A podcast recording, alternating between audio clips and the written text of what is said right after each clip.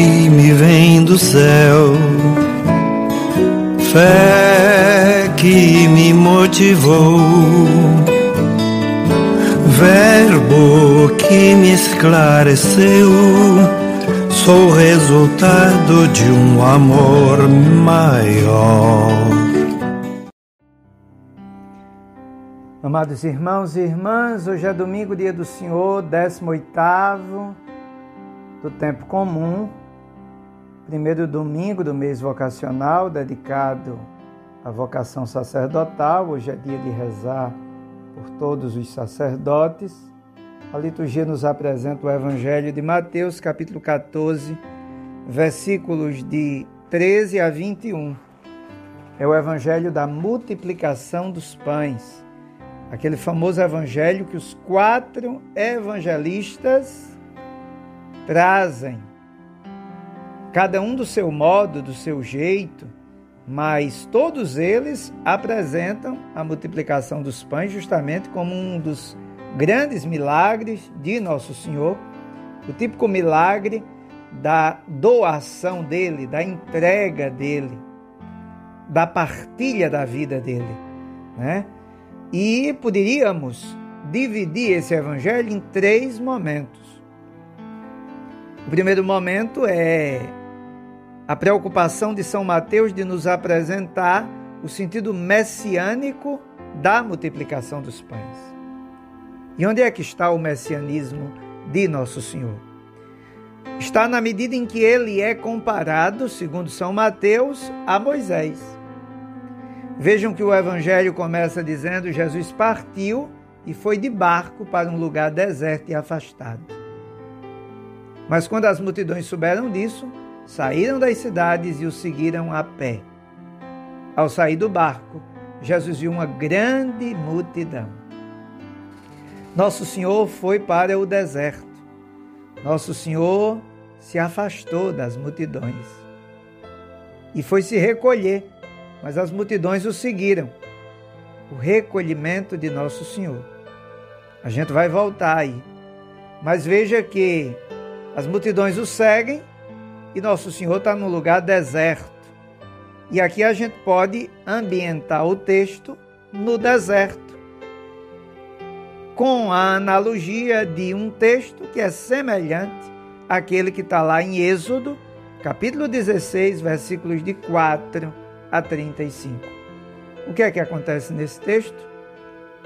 Acontece que Moisés intercede a Deus pelo povo de Israel que, saindo do Egito com fome no deserto, recebe de Deus o prodígio do maná, do pão descido do céu. No deserto, com Moisés, o povo é alimentado do maná. No deserto, com Nosso Senhor, o povo é alimentado dele mesmo.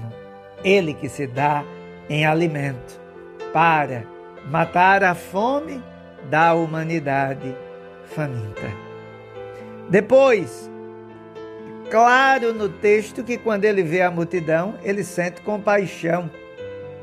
Mas não só sente compaixão no sentido de uma emoção de ânimo, não é uma comoção, compaixão de se dedicar pelos miseráveis, pelos necessitados. É aqui que está o messianismo dele, porque vejam, ele se enche de compaixão e cura os que estavam doentes.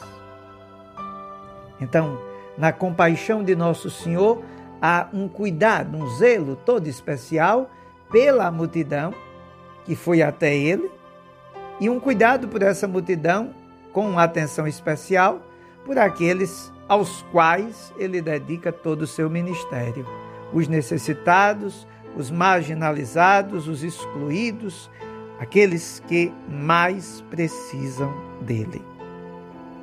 Aqui está o sentido messiânico. O Cristo que vem alimentar o seu povo. O Cristo que sente compaixão das ovelhas que estão perdidas, desamparadas, sem pastor.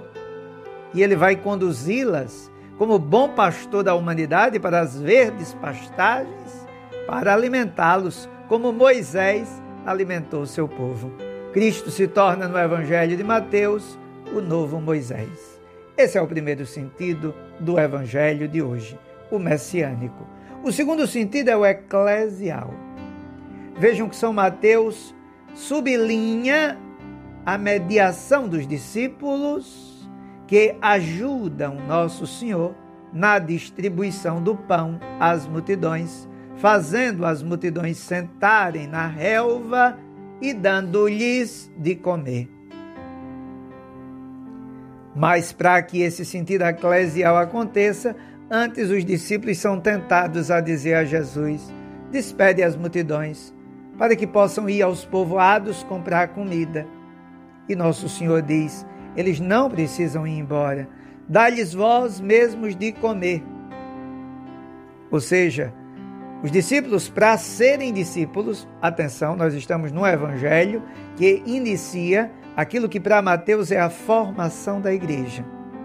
Eu já tive a oportunidade de falar sobre isso com vocês nas homilias da semana, quando a gente iniciou justamente partindo do capítulo 13, a formação da igreja. Pois bem, esse evangelho é de formação da igreja. Iremos escutá-lo no domingo e na semana. E está claro aqui que a igreja começa aprendendo de quem? Da fonte. Aprendendo do fundador. O fundador tem compaixão e aqueles aos quais ele confia sua igreja devem ter a mesma compaixão dele. Como diz Filipenses 2,5, devem ter os mesmos sentimentos de Cristo. E por isso nosso Senhor diz: vocês não devem despedir as multidões. Vocês são também responsáveis de dar-lhes de comer. Os doze agora assumem aquele papel que seria das doze tribos de Israel. Eles agora representam o novo povo de Deus, que nós iremos chamar, nós não, nosso Senhor, no Evangelho de Mateus 16, a igreja, a nova agregação, a nova reunião, a nova assembleia que agora é convocada ao redor de Jesus com os seus discípulos. A nova Assembleia que não mais estará nas sinagogas, mas a nova Assembleia agora que tem o templo em Cristo Jesus. Ele é o templo e nós fazemos parte desse templo, sendo seu corpo, sendo assim igreja. Vejam que coisa linda no texto. Aqui dá o sentido eclesial. A eclesialidade do texto, iniciando a formação dos discípulos, justamente começa quando os discípulos são chamados a colaborar com nosso Senhor. Eles irão dizer: só temos aqui cinco pães e dois peixes. É o que eles têm. E nosso Senhor diz: trazei-os aqui. Os discípulos ajudam nosso Senhor, porque nosso Senhor pede que as multidões se sentem. E aí o que é que acontece? Claramente no texto, os discípulos agora assumem a vida de Nosso Senhor, a compaixão de Nosso Senhor. Jesus manda que as multidões se sentem na grama, como bom pastor. Em verdes pastagens me faz repousar. Pegou os cinco pães e os dois peixes, ergueu os olhos para o céu e pronunciou a bênção. Em seguida partiu os pães e os deu aos discípulos. E os discípulos os distribuíram às multidões. Os discípulos distribuíram. É aqui que está o sentido eclesial do texto. Quando os discípulos, é, agora se tornando igreja, distribuem o pão. Terceiro sentido do evangelho de hoje, o sentido sacramental. Que sacramento? O sacramento da Eucaristia. Vejam que o evangelista São Mateus se utiliza das mesmas palavras da instituição da Eucaristia. Os verbos são tomar, dar graças, partir e distribuir, e dar aos discípulos e dar às multidões. Então há um significado eucarístico no texto. Depois, no versículo 15, também há uma palavrinha que faz a diferença no texto para que a gente entenda que Nosso Senhor está querendo recordar a instituição da Eucaristia. Ele, no, no versículo 15, diz: Ao entardecer, os discípulos aproximaram-se. O entardecer aqui lembra aquela tarde da instituição da Eucaristia, que está lá em Mateus 26, 20, quando Nosso Senhor, na fração do pão eucarístico, instituiu o sacramento do seu amor. Amados irmãos e irmãs, eis aí os três sentidos do Evangelho de hoje: o messiânico, o eclesial e o eucarístico. Mas eu gostaria de me firmar e de refletir com vocês um dado. Nosso Senhor foi para um local deserto e afastado. É no deserto que Nosso Senhor alimenta as multidões. Moisés também alimentou. O profeta Isaías, na primeira leitura, vai dizer: Ó vós todos que estáis com sede, vinde às águas. Vós que não tendes dinheiro, apressai-vos, vinde e comei. Vinde comprar sem dinheiro, tomar vinho e leite sem nenhuma paga. O profeta Isaías, na primeira leitura, está nos dizendo neste domingo que é a Nosso Senhor que nós devemos recorrer, é a Deus. É nele que nós iremos ter alimento, comida. É dele que emana a fonte de água viva. E devemos nos apressar, devemos correr, porque ele nos dá aquilo que ele tem gratuitamente. Amados irmãos e irmãs, é no deserto que a gratuidade de Deus se manifesta. O deserto na Bíblia é o lugar por excelência para o recolhimento, para a oração, para o encontro com Deus. Os santos, por exemplo, tiveram que fugir da porta larga, larga e do caminho espaçoso para viver em lugares desertos. O deserto sempre foi o lugar do abandono da agitação da vida que proporciona ao homem o que? A amizade com Deus. Vamos lembrar biblicamente que Abraão saiu lá da terra dos caldeus e foi para um lugar distante, foi para um deserto. E lá no deserto ele foi considerado amigo de Deus, pelo recolhimento, pela oração, pelo o que o deserto proporcionou a ele. Moisés, a mesma coisa quando saiu da terra do Egito. Ele falou com Deus face a face. Foi salvo das mãos dos inimigos e atravessou o deserto. Estes homens são imagem viva daquela saída das trevas para a luz admirável, nos diz Santo Atanásio. E olhando a experiência deles, Abraão, Moisés, Nosso Senhor no deserto, nós vemos que eles vão lá se alimentar de quê? Eles irão se alimentar de uma amizade com Deus. Eles irão comer de uma comida que mata a fome, de uma bebida que mata a sede. E agora fica visível quando Nosso Senhor no Evangelho se intitula como o pão descido do céu. Fica claro no Evangelho quando Nosso Senhor diz Aquele que tiver sede, vem a mim e beba. Porque é lá no lugar deserto que ele nos alimenta. Então, vamos olhar o evangelho de hoje. Quando nosso Senhor diz aos discípulos: Dá-lhes vós mesmos de comer, nosso Senhor está pedindo que os discípulos, agora nessa igreja que nasce, que começa a nascer nesse evangelho, que tem os seus rudimentos neste capítulo 14 e tem seu ápice no capítulo 16 e continua com todo itinerário, até porque é um processo dinâmico que vai se dando aos poucos. Essa igreja é convidada a alimentar as multidões que estão famintas. Quais são os desertos que hoje a humanidade vive? Existem os desertos e, como diz o Papa Francisco, as periferias existenciais. É verdade.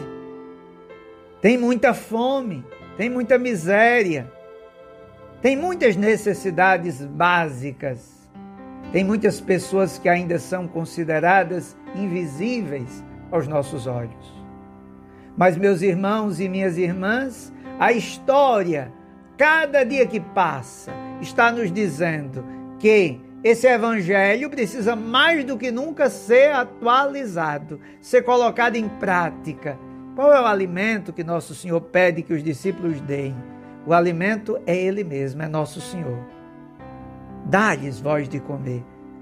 Por isso, Santo Atanásio, em uma de suas belíssimas homilias, ele diz: Portanto, que cada um se prepare com um desejo ardente de ir a este banquete.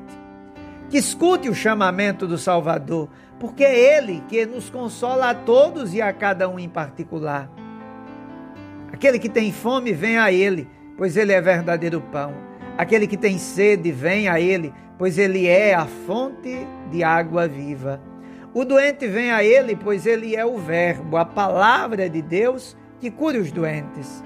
Se alguém está sobrecarregado pelo peso do pecado e se arrepende, refugie-se a seus pés, pois ele é o repouso e o porto da salvação. O pecador tenha confiança, porque ele disse: Vinde a mim, vós todos, que estáis cansados e oprimidos, e eu vos aliviarei. Palavras belíssimas de Santo Atanásio, que justamente ecoam aos nossos ouvidos como um grito de Nosso Senhor hoje. E eu vou direcionar o discurso, um grito de Nosso Senhor aos sacerdotes, nesse dia em que rezamos pelos sacerdotes, para que eles possam cumprir o mandato de Jesus, dar de comer. Mas a grande comida, a grande fome que a humanidade passa, é de Deus. Que possamos estar abertos e disponíveis à ação do Espírito para matarmos a fome e a sede dessas multidões que hoje acorrem a nós clamando uma só coisa: Deus. E eu vos abençoo em nome do Pai e do Filho e do Espírito Santo. Amém.